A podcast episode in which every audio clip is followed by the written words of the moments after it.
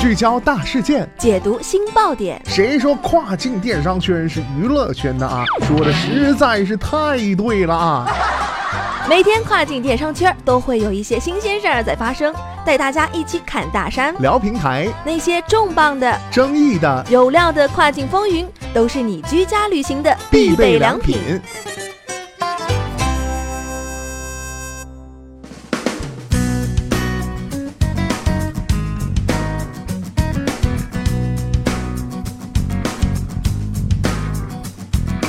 Hello，大家好，欢迎收听雨果电台跨境风云，我是大熊。近期啊，有外媒指出，亚马逊正在利用其常春藤计划，向消费者来发送自己的产品，为自营产品获取 review。这对亚马逊上的第三方卖家是相当不利的啊。那么，咱们今天的跨境风云，马上带大家一起来了解一下。您正在收听的是雨果电台，欢迎继续收听。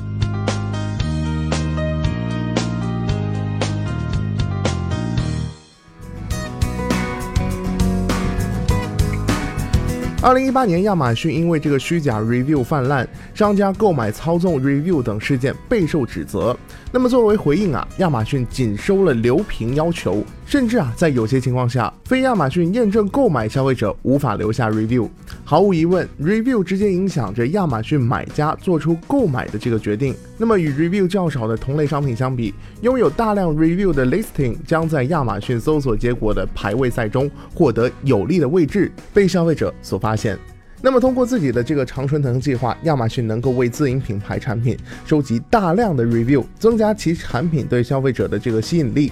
但是啊，在这个事实上，亚马逊的常春藤计划并不限于亚马逊的自营品牌，亚马逊的供应商也有资格来申请加入亚马逊的常春藤计划。那么亚马逊啊，通常是根据 NSIN 刊登产品的，那么这也就意味着其他商家或亚马逊自营销售产品时，你也可以从 review 中获益。那么不公平的是什么呢？就是亚马逊和其他拥有独特产品的供应商可以从亚马逊的这个常春藤计划当中获益。如果你是品牌所有者，并且啊是亚马逊第三方卖家，你你就无法从中受益了。那么这个亚马逊的常春藤计划是什么呢？